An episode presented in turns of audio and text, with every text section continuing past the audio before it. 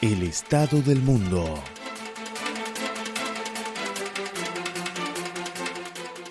El estado del mundo.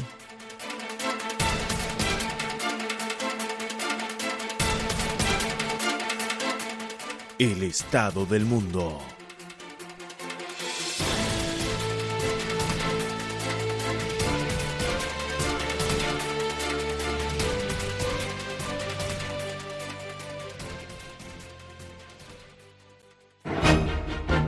Hoy, en América Latina y el Caribe.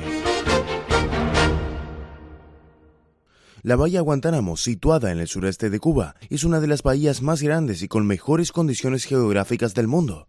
Recientemente se ha convertido de nuevo en el foco de atención mundial, por ser un punto clave para la eventual normalización de relaciones entre La Habana y Washington. Estados Unidos mantiene una base naval y la cárcel de terroristas en la bahía de Guantánamo. El presidente cubano Raúl Castro fijó la posición de la isla al respecto en los últimos días.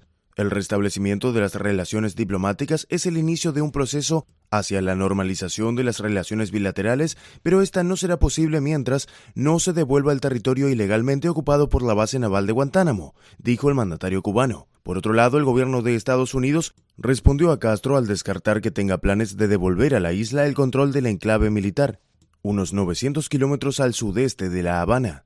El portavoz de la Casa Blanca, Josh Ernest, afirmó que la cárcel establecida en la base debería ser cerrada, pero subrayó que la administración de Barack Obama no planea devolver a Cuba el territorio ocupado por el campamento militar.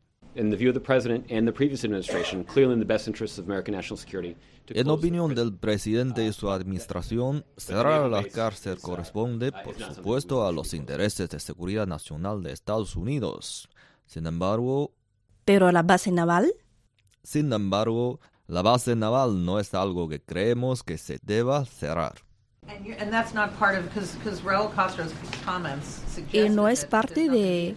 Las palabras de Raúl Castro indican que no habrá ningún tipo de normalización de relaciones con Estados Unidos si éste no se lo devuelve. Entonces, ¿eso no ha sido parte de las negociaciones con Cuba? No. No. La bahía de Guantánamo de unos 117 kilómetros cuadrados y que incluye el campamento militar y el centro de detención, está bajo el control de Estados Unidos desde 1903 y a partir de 2001 se comenzó a utilizar como cárcel para sospechosos de terrorismo. La devolución de este territorio ha sido un reclamo histórico de Cuba, incluso desde antes del triunfo de la revolución, el primero de enero de 1959, encabezada por el hoy expresidente Fidel Castro. Yang Jianming, director del Centro de Estudios de Cuba del Colegio de América Latina de la Academia de Ciencias Sociales de China, repasó esta historia. La bahía de Guantánamo seguía bajo el control de Estados Unidos en 1959, cuando la Revolución cubana consiguió el triunfo. Los estadounidenses argumentaron que su arrendamiento de este territorio se basaba en la enmienda Pratt, mientras los cubanos creían que su país ya era una nación independiente y soberana después de la victoria de la revolución, y no debían existir más tierras de concesión. Además, el gobierno cubano siempre se negó a cobrar el pago de parte de Estados Unidos. De aquí las posiciones contrarias y enfrentadas de Estados Unidos y Cuba. En virtud de las actitudes agudas de ambas partes y la larga historia de la disputa, la discrepancia entre Washington y La Habana no parece fácil de resolver. Así lo confirmó Yang Jianming. No creo que este problema pueda resolverse en corto tiempo. A lo mejor no se encontrará una salida antes del establecimiento de las relaciones diplomáticas entre los dos lados.